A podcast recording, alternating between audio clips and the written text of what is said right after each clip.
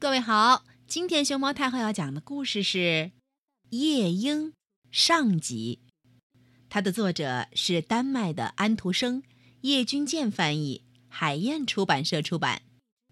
关注微信公众号和荔枝电台“熊猫太后摆故事”，都可以收听到熊猫太后讲的故事。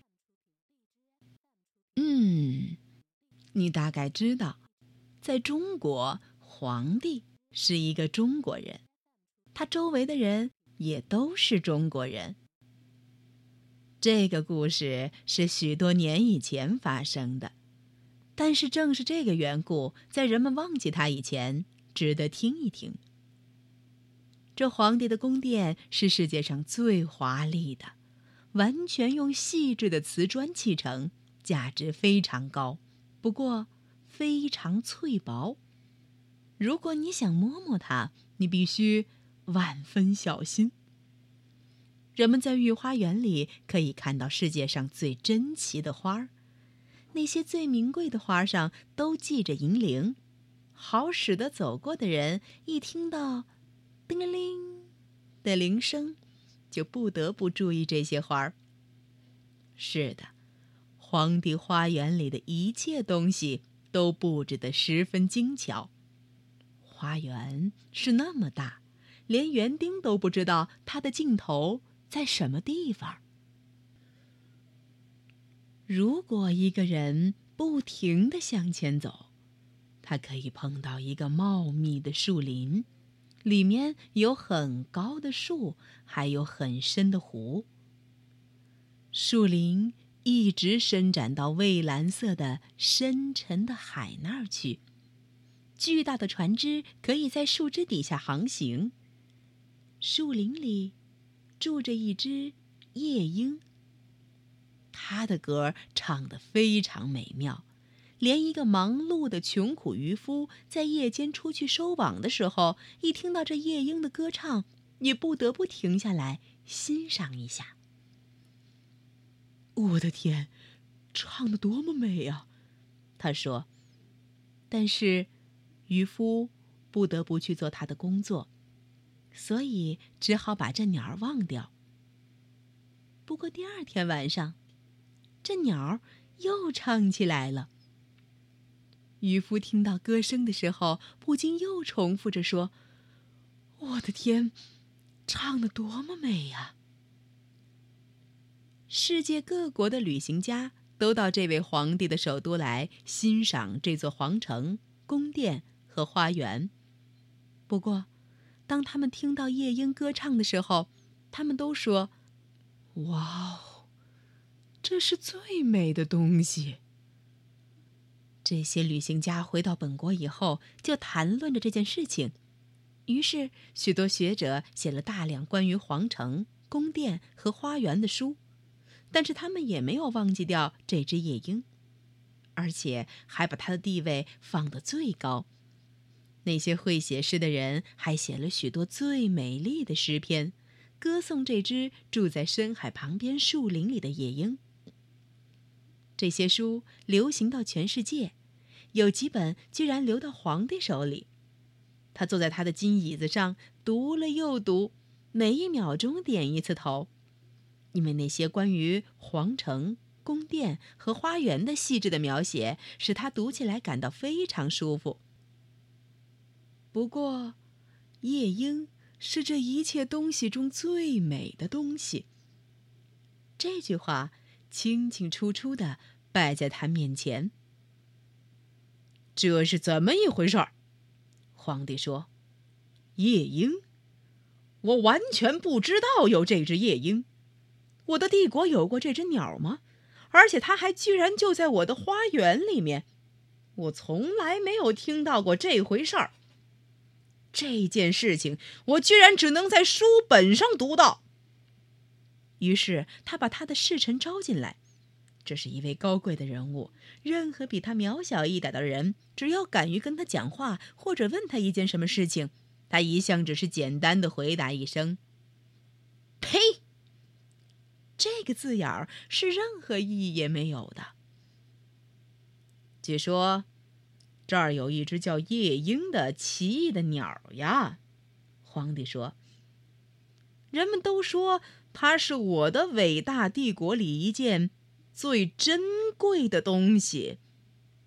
为什么从来没有人在我面前提起过呢？我从来没有听到过他的名字。”侍臣说：“从来没有人把他进贡到宫里来呀。”我命令，今晚必须把他弄来。在我面前唱歌，皇帝说：“全世界都知道我有什么好东西，而我自己却不知道。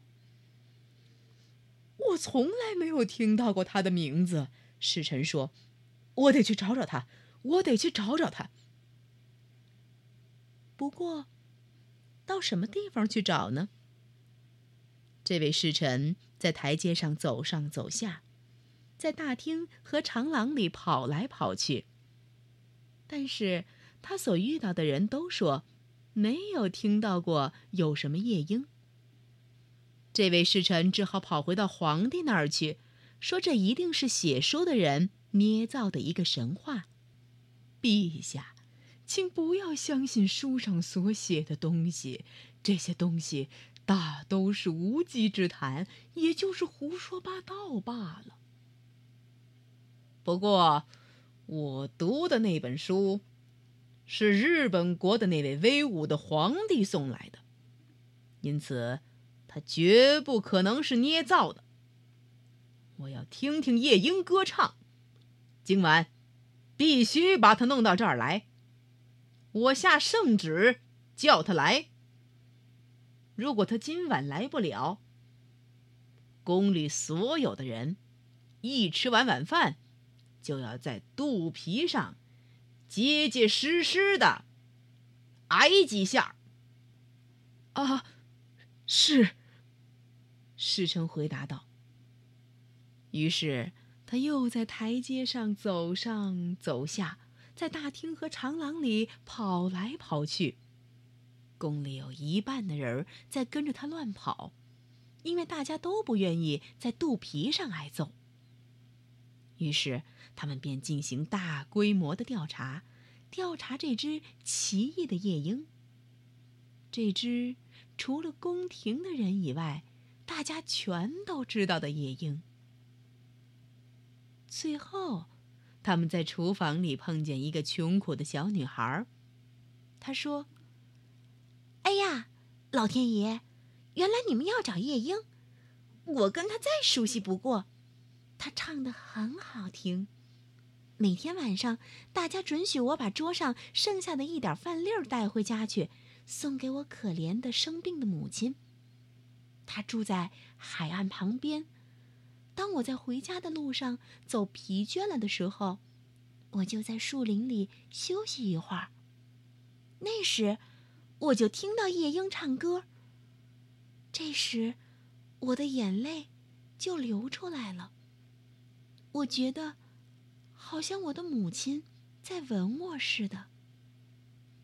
小丫头，侍臣说：“我将设法在厨房为你弄一个固定的职位，使你得到看皇上吃饭的特权。但是，你得把我们带到夜莺那儿去，因为他今晚得在皇上面前表演一下。这样。”他们就一起走到夜莺经常唱歌的那个树林里去。宫里一半的人都出动了。当他们正在走的时候，嗯，一头母牛开始叫起来。呀，一位年轻的贵族说：“现在我们可找到它了。这么一个小的动物，它的声音可是特别洪亮。”我以前在什么地方听到过这声音？错了，这是牛叫。厨房的小女佣人说：“我们离那块地方还远着呢。”现在，沼泽里的青蛙叫起来了：“咯，咯，咯。”中国的宫廷祭司说。好极了！现在我算是听到它了，它听起来像庙里的小小钟声。错了，这是青蛙的叫声。厨房的小女佣人说：“不过，我想很快我们就可以听到夜莺的歌声了。”这时，夜莺开始唱起来。这才是呢，小女佣人说：“听，听呢，它就栖在那儿。”他指着树枝上一只小小的灰色鸟儿。这个可能吗？使臣说：“我从来就没想到它是那么一副模样。你们看他是多么平凡呢？这一定是他看到有这么多的官员在旁。”吓得失去了光彩的缘故。小小的夜莺，厨房的小女佣人高声喊：“我们仁慈的皇上，希望你到他面前去唱唱歌啊！”我非常高兴，夜莺说。于是，他唱出动听的歌来。这声音像像玻璃钟响，使臣说：“你们看，你们看，他的小歌喉唱的多么好！哎呦，说来也是稀奇呀，我们过去从来没听到过他。这鸟儿到宫里去，一定会逗得大家喜欢。还要我？”再在皇上面前唱一次吗？夜莺问，因为他以为皇帝在场。我的绝顶好，绝顶好的小夜莺呐！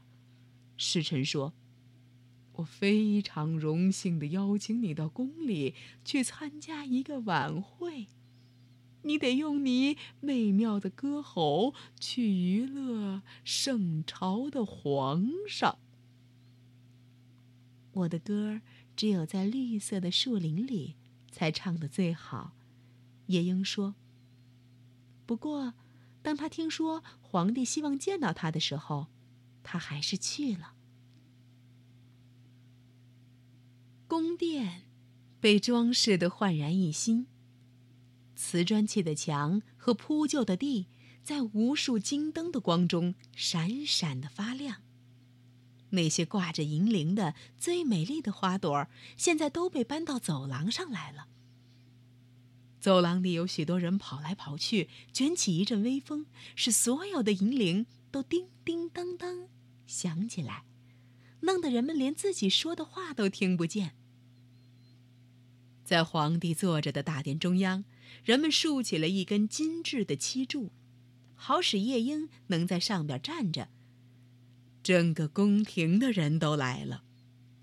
厨房里的那个小女佣人也得到许可，站在门后伺候，因为她现在得到了一个真正厨仆的称号。大家都穿上了最好的衣服，大家都望着这只灰色的小鸟。皇帝在对他点头。于是，夜莺唱了。唱的那么美妙，连皇帝都流出眼泪来，一直流到脸上。当夜莺唱得更美妙的时候，他的歌声打动了皇帝的心弦。皇帝显得那么高兴，他甚至还下了命令，就要把他的金拖鞋挂在这只鸟的脖颈上。不过，夜莺谢绝了，他说。我得到的报酬已经够多了。我看到皇上眼里的泪珠，这对于我来说是最宝贵的东西。皇上的眼泪有一种特别的力量。上帝知道，我得到的报酬已经不少了。于是，他用甜蜜美妙的声音又唱了一次。这种逗人爱的撒娇，我们简直没有看过。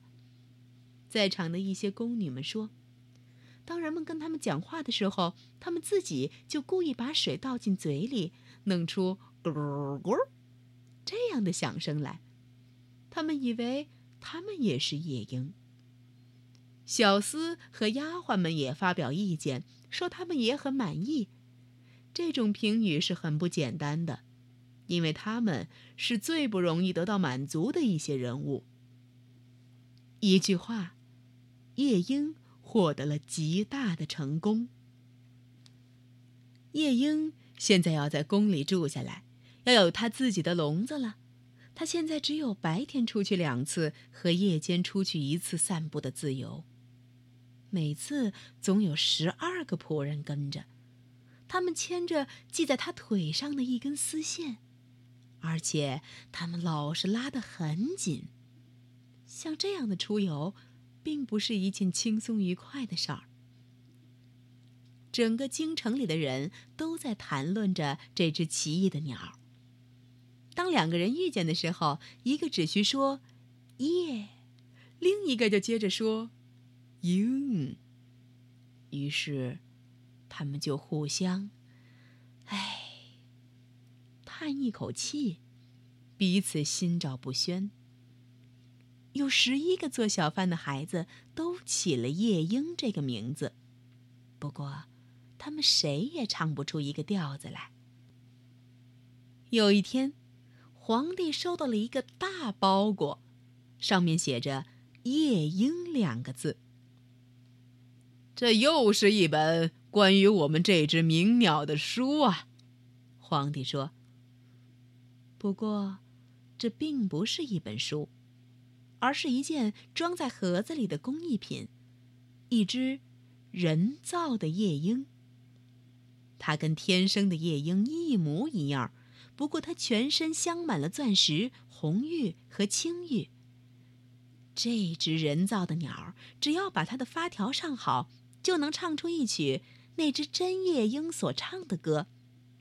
同时，它的尾巴上上下下的动着，射出金色和银色的光来。它的脖颈上挂有一根小丝带，上面写道：“日本国皇帝的夜莺，比起中国皇帝的夜莺来，是很寒酸的。”它真是好看，真好看，嗯，好看。大家都说。送来这只人造夜莺的那人，马上就获得了一个称号——皇帝首席夜莺使者。现在，让他们在一起唱吧，那将是多么好听的双重奏啊！有人提议。就这样，他们就得在一起唱了。不过，这个办法却行不通。因为那只真正的夜莺只是按照自己的方式随意唱，而这只人造的鸟只能唱华尔兹舞曲那个老调。这不能怪他，乐师说。这只机器鸟唱得非常合拍，而且是属于我的这个学派。现在，这只人造的机器鸟只好单独唱了。他所获得的成功比得上那只真正的夜莺。此外，它的外表却是漂亮的多，它闪耀的如同金钗和胸针。他把同样的调子唱了三十三次，而且还不觉得疲倦，大家都愿意继续听下去。不过，皇帝说那只活的夜莺也应该唱点什么东西才好。